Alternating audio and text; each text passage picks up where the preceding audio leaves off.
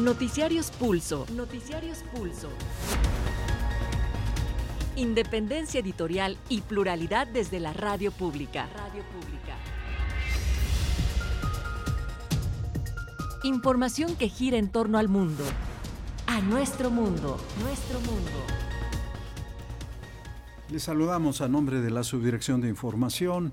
Mi nombre es José Luis Guzmán y a nombre de todo el equipo, bienvenidos viernes 26 de enero del 2024. Aquí está toda la información nacional e internacional. El presidente López Obrador anunció esta mañana que dentro del paquete de reformas que enviará al Congreso el próximo 5 de febrero, tiene planeado incluir una que busque prohibir el consumo de drogas químicas en México, en especial el fentanilo.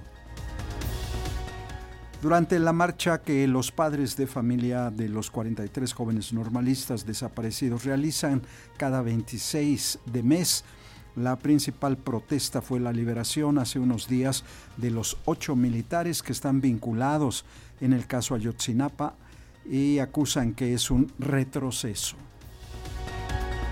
En entrevista para Noticiarios Pulso de Radio Educación, Mario Ortega del Centro de Derechos Humanos Fray Bartolomé de las Casas advierte que es preocupante la crisis que se vive en Chiapas por más de 2.300 personas desplazadas en esa entidad a causa de la narcoviolencia. Y celebra el presidente Andrés Manuel López Obrador el anuncio de la candidata de la oposición Xochil Gálvez de realizar conferencias matutinas, como lo ha hecho él desde el inicio de su administración. El Ejecutivo señaló que es parte de la libertad y genera debate. En lo internacional comentaremos que la Corte Internacional de Justicia con sede en La Haya recomendó medidas de urgencia para prevenir el genocidio en la franja de Gaza y permitir la entrada de ayuda humanitaria al enclave. Sin embargo, la máxima instancia jurídica de la ONU no respondió a la petición presentada por Sudáfrica el mes pasado, donde solicita reconocer el genocidio israelí en Gaza. El primer ministro israelí Benjamín Netanyahu afirmó que su país tiene el derecho básico a la autodefensa, esto al referirse al ataque de Hamas del el 7 de octubre.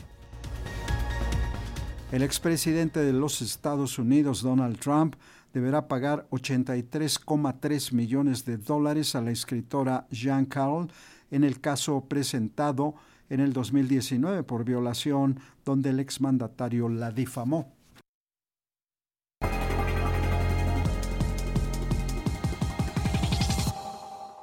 Entramos al detalle de la información. El presidente López Obrador informó que prepara iniciativa de reforma para prohibir la utilización de precursores y drogas como el fentanilo. Tras asegurar que en México el consumo de fentanilo no está extendido, el primer mandatario calificó de clichés las posturas contrarias a la participación de las Fuerzas Armadas en tareas de seguridad pública. Al tiempo de anunciar que presentará una propuesta para prohibir el uso de drogas y precursores químicos como el fentanilo, el presidente Andrés Manuel López Obrador informó que se está llevando a cabo una encuesta para conocer la dimensión del consumo de estupefacientes en el país. Sí, estamos haciendo una encuesta nacional para tener elementos. Partimos de la hipótesis que en comparación con Estados Unidos, el consumo en México es menor y por lo mismo eh, son menos los jóvenes, las personas que pierden la vida por sobredosis en eh, el consumo de estas drogas, o por el consumo de estas drogas. El mandatario destacó que a pesar de la producción de drogas en México, los consumidores de las mismas no se encuentran en los estados que conforman la República. La hipótesis que se tiene es de que son algunos sitios, afortunadamente no está extendido por el país. No hay consumo de fentanilo en Oaxaca, o sea, es muy raro. No hay consumo de fentanilo en Veracruz no hay consumo de fentanilo, bueno, en Durango, en Sinaloa. Para Pulso de Radio Educación, Carlos Calzada. Mientras tanto, la Secretaría de Educación Pública sigue adelante con diversas acciones contra el consumo de drogas en el ámbito escolar. La Secretaría de Educación Pública convocó a las comunidades escolares a participar en la Jornada Nacional de la Escuela a la Comunidad que se llevará a cabo el próximo 17 de febrero en todo el país.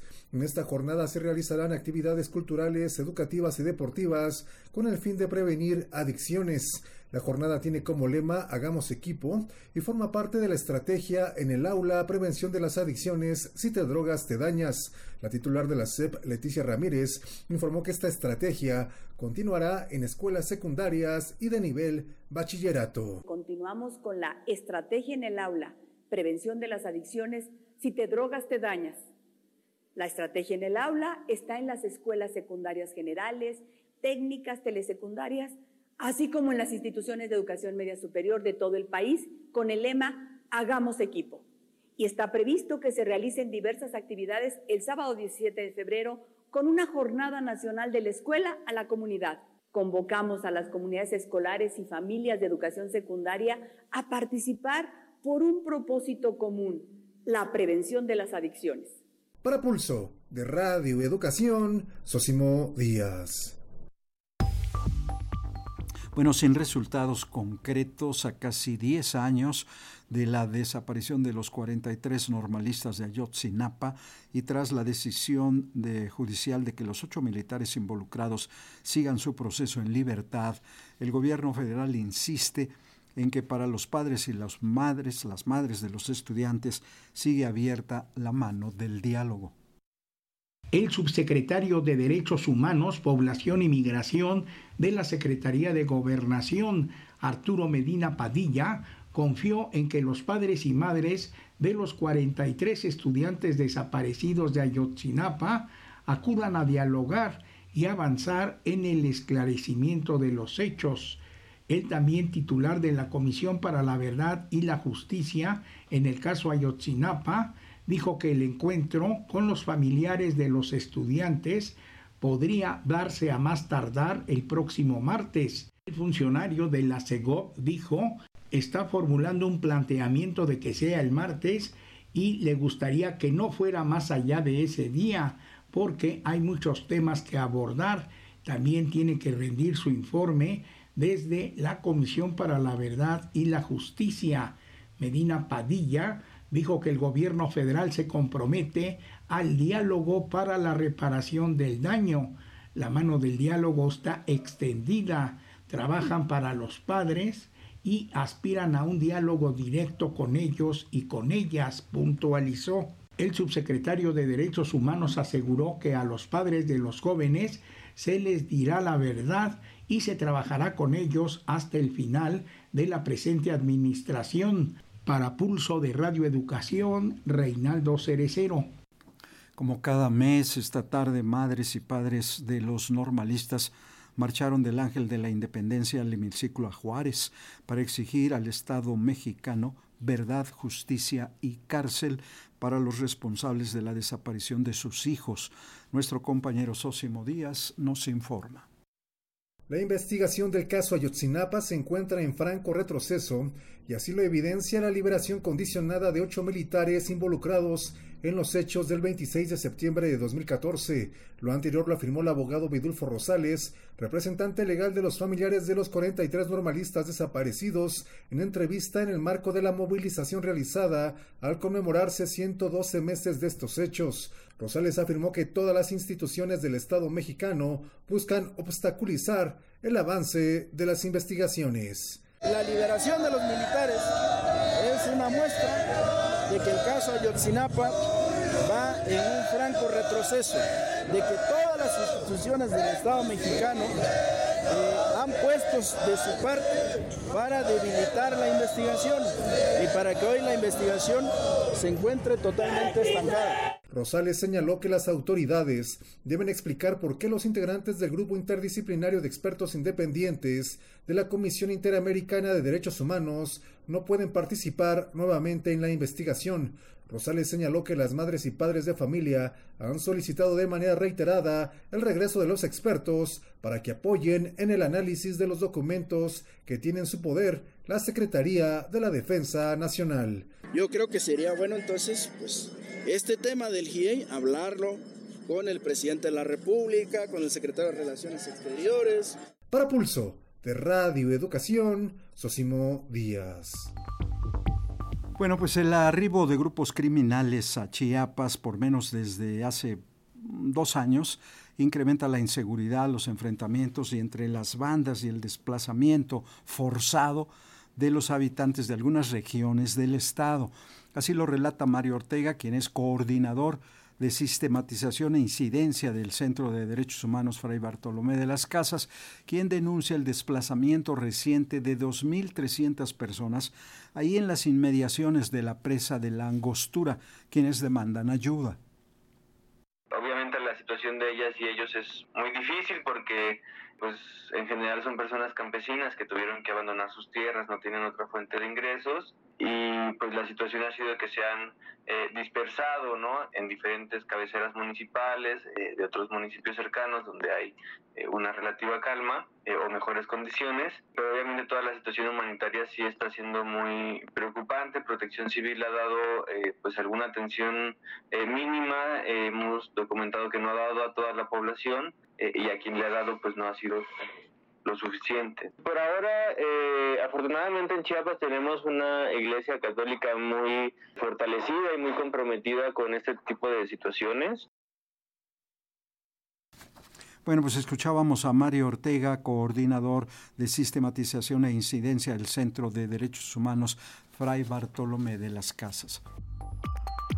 Autoridades del Estado de México investigan el atentado del que fue objeto el fiscal general de justicia del Estado de México, José Luis Cervantes Martínez, del que resultó ileso.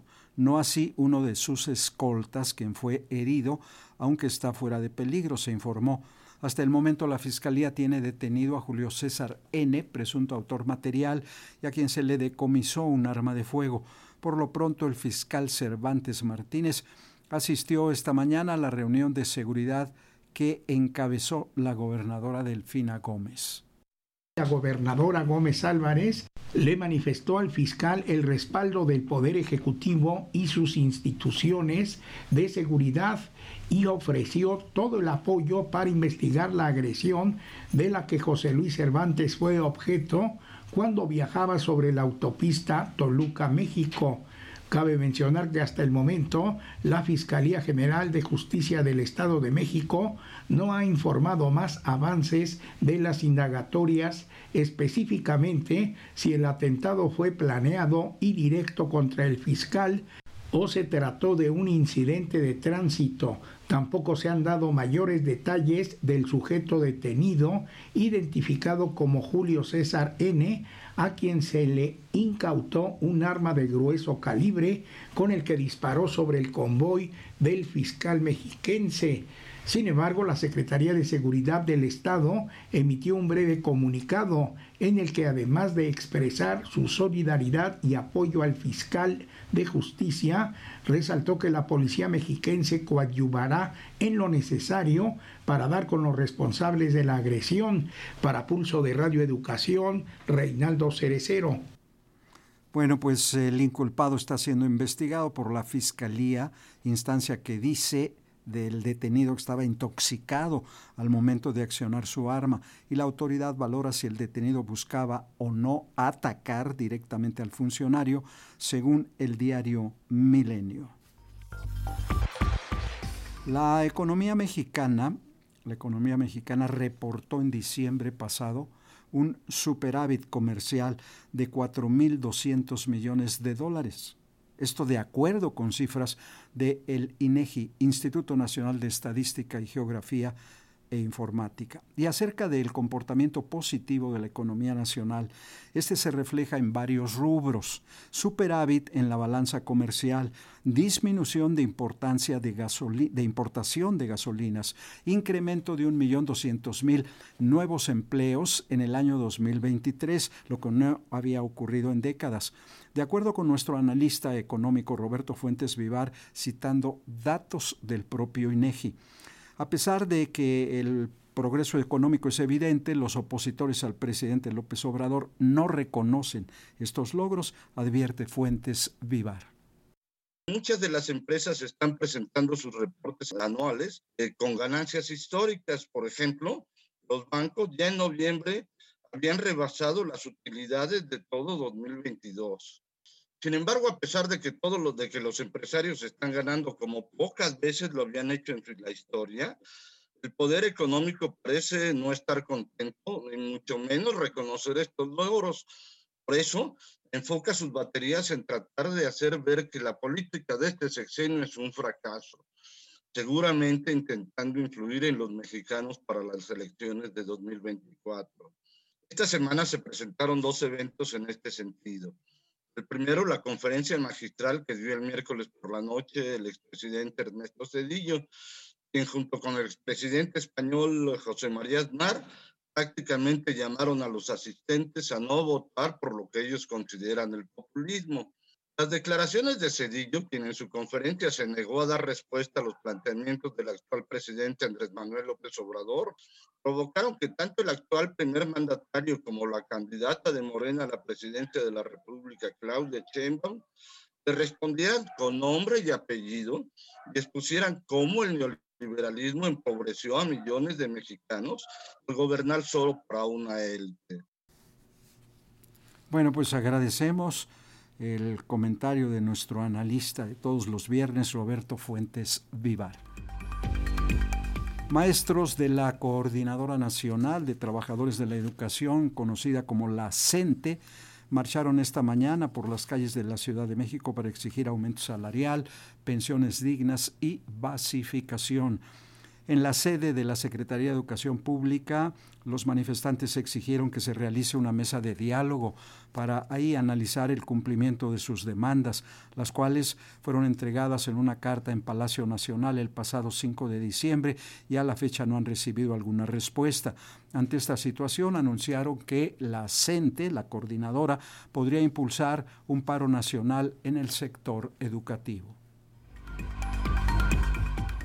Eh, con la reforma constitucional al artículo 38 de la ley para erradicar la violencia política de género, ya no son solo tres, sino ocho los supuestos en los que candidatos y candidatas pueden ser señalados de violentar a las mujeres. En este sentido, la consejera Rita Bell López anunció que el Instituto Nacional Electoral pondrá un módulo virtual para denunciar a los posibles aspirantes que tengan antecedentes de violencia política en razón de género y aquellas personas deudoras de pensión alimenticia. El presidente López Obrador celebró el anuncio de la candidata de la oposición Xochil Gálvez de que realizará conferencias mañaneras, como lo ha hecho él desde que inició su administración. Qué bueno que el ejemplo cunda. El jefe del Ejecutivo refirió que es parte de la libertad y sirve para mantener informada a la gente, además de que permite el debate.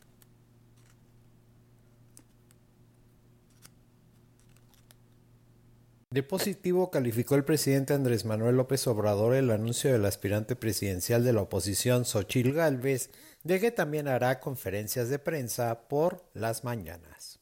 El mandatario añadió que con esto se fomenta el debate, que siempre es muy necesario en la democracia. Ahora ya me enteré de que una candidata del bloque conservador va a tener mañanera, me da mucho gusto, este, a las 10 de la mañana, no le hace, no le hace así.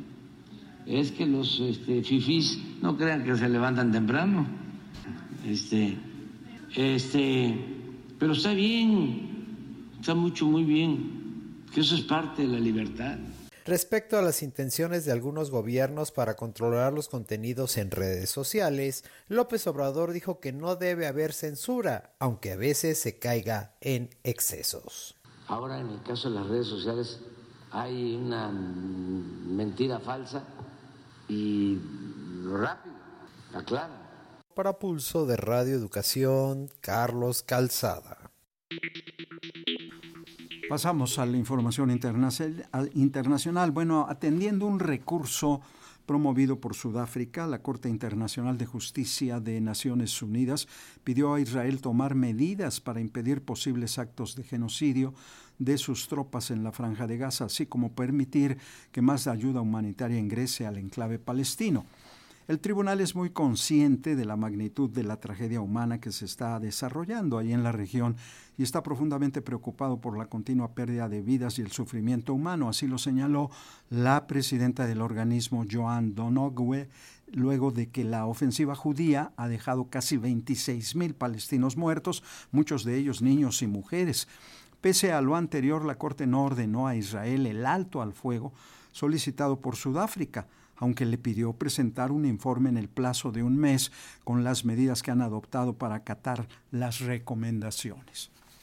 En este punto, la Corte no ha determinado si Israel comete efectivamente o no un genocidio en el enclave de Gaza y como se trata de una faceta de la denuncia que puede tardar años en ser resuelta, se limita a emitir una serie de medidas de urgencia. En este sentido, los jueces reclaman a Israel que tome todas las medidas en su poder para prevenir cualquier acto genocida y declaraciones que inciten a cometerlo. También piden que el Estado hebreo adopte medidas efectivas para permitir la entrega de servicios básicos y de ayuda humanitaria sin llegar a evocar en cambio un cese el fuego. Estas ordenanzas son jurídicamente obligatorias e inapelables, pero la Corte no dispone de medios para hacerlas aplicar. Sin embargo, el impacto simbólico del fallo podría tener consecuencias tangibles en el terreno y desgastar el apoyo internacional del que goza Israel. Y en respuesta, el primer ministro israelí Benjamin Netanyahu calificó como falsa la acusación de genocidio contra Israel, aunque celebró que la Corte no haya ordenado el cese inmediato de las hostilidades. La organización Amnistía Internacional instó entonces a Israel a acatar el dictamen de la Corte y subrayó que un alto al fuego no incluido en la decisión del tribunal es la única forma de poner fin al conflicto. Lo anterior mientras expertos consideraron como tibia la resolución de la Corte Internacional de Justicia, sin duda. Escuchemos lo que dijo a Radio Francia Internacional el ex integrante de la Comisión Nacional de Juristas, José Antonio Marín. Lamentablemente me pareció una decisión un poco evasiva porque, bueno, pedir que se siga actuando respetando las reglas del derecho internacional y, por tanto, sin ordenar un alto el fuego preventivo, es un escapismo impropio de un tribunal del prestigio que tiene el Tribunal Internacional de la Haya. Desde octubre llevamos 26.000 muertos, más los que haya bajo los escombros, en una respuesta absolutamente brutal e impropia de un Estado civilizado. Mientras tanto, eh, la Agencia de Naciones Unidas para los Refugiados Palestinos informó que rescindirá los contratos de varios miembros de su personal, luego de que Israel señaló que trabajadores de la agencia habían participado en el ataque de Hamas del 7 de octubre pasado en suelo israelí. Cualquier empleado de la UNRWA que haya estado involucrado en actos terroristas será considerado responsable, incluso mediante un proceso penal, señaló Philippe Lazzarini, comisionado de la misión de la Agencia de Obras Públicas y Socorro de la ONU. Los problemas a los que se enfrentan los habitantes de la franja de Gaza son cada vez mayores. En la ciudad de Gaza, sin acceso a harina, algunas personas dependen del pienso para animales a la hora de hacer pan. La ONU señala que ha tenido dificultades para hacer llegar la ayuda humanitaria al norte del territorio debido a las restricciones impuestas por Israel y a los continuos combates. Muchos no recuerdan el día en el que se acabó la harina. Se cree que cientos de miles de ciudadanos permanecen en el norte de la franja de Gaza, aunque la mayoría se ha marchado al sur. Según la ONU, una cuarta parte de la población de Gaza, donde viven unos 2,3 millones de ciudadanos, no tiene suficientes alimentos. La guerra ha desencadenado una catástrofe humanitaria que ha extendido el hambre, la desnutrición y las enfermedades por todo el territorio. Y también ahí en la región los insurgentes hutíes de Yemen reivindicaron un ataque con misiles contra un buque petrolero británico que terminó en llamas mientras navegaba en el Golfo de Adén en las proximidades del Mar Rojo. Portavoces del grupo yemení afirmaron también que continuarán sus operaciones para imponer un bloqueo a la navegación israelí en los mares Rojo y Arábigo hasta que se logre un alto al fuego en Gaza y se detenga el asedio contra el enclave palestino. Los hutíes, respaldados por Irán, afirman que desde el pasado 19 de noviembre han lanzado más de 200 drones y 50 misiles contra embarcaciones comerciales y buques de guerra occidentales en el Mar Rojo, a fin de dañar económicamente a Israel y en apoyo a los palestinos de la franja de Gaza. En un intento por frenar los bloqueos carreteros y protestas agrícolas en Francia, el gobierno de Emmanuel Macron propuso la reducción al impuesto al combustible diésel y la simplificación de los procesos burocráticos. Euronews informa. Los bloqueos de carreteras y protestas agrícolas que han causado caos en el tráfico obligan al gobierno de Macron a hacer concesiones. Los agricultores quieren que se tomen medidas para abordar los crecientes costes, la caída de los salarios y el exceso de regulación. El primer ministro prometió simplificar los procedimientos burocráticos y reducir el impuesto al diésel. A pesar de los compromisos, es posible que el enfrentamiento con los agricultores no haya terminado y que sus reivindicaciones supongan un tema destacado en la agenda de las elecciones europeas de junio.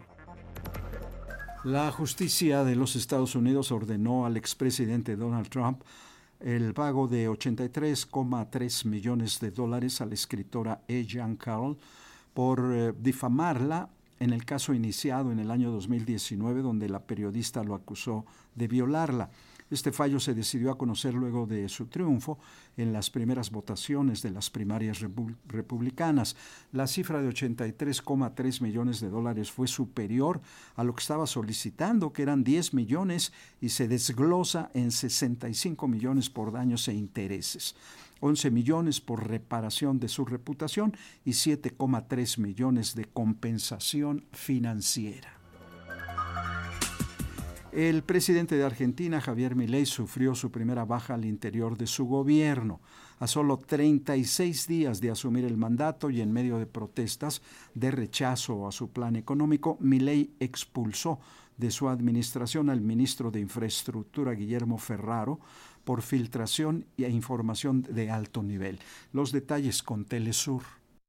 A solo 46 días de iniciado el gobierno encabezado por Javier Milei, ya tenemos que contar sobre el primer ministro despedido. Se trata de Guillermo Ferraro, quien estaba al frente de la cartera de infraestructura, y así se da la primera baja en el gabinete nacional. De este modo, ese ministerio pasará a ser una secretaría bajo la órbita del ministro de Economía, Luis Caputo, quien sigue acumulando poder y áreas del Estado, ya que con este cambio manejará también transporte, comunicaciones, desarrollo territorial, obras públicas, entre otras. Según trascendió, el trasfondo de la decisión está relacionado con que el ministro habría sido expulsado por divulgar información reservada del Poder Ejecutivo. Se indica que hizo filtrar un dicho del presidente en una reunión de gabinete, había amenazado que iba a fundir a las provincias y a los gobernadores que no apoyen su paquete de leyes incluidos en la denominada ley ómnibus.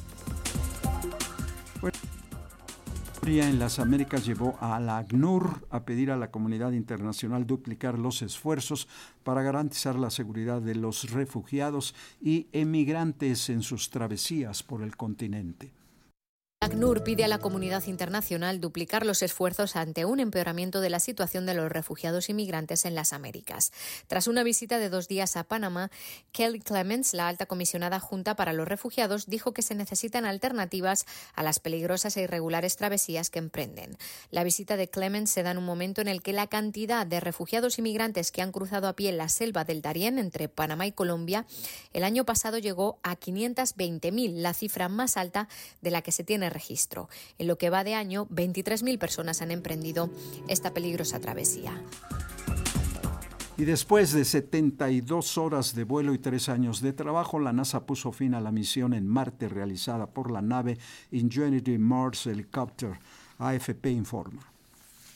Fin de la misión del helicóptero de la NASA en Marte. La Agencia Espacial Estadounidense informó el jueves que su helicóptero Ingenuity Mars realizó su último vuelo tras sufrir daños en una o más palas del rotor.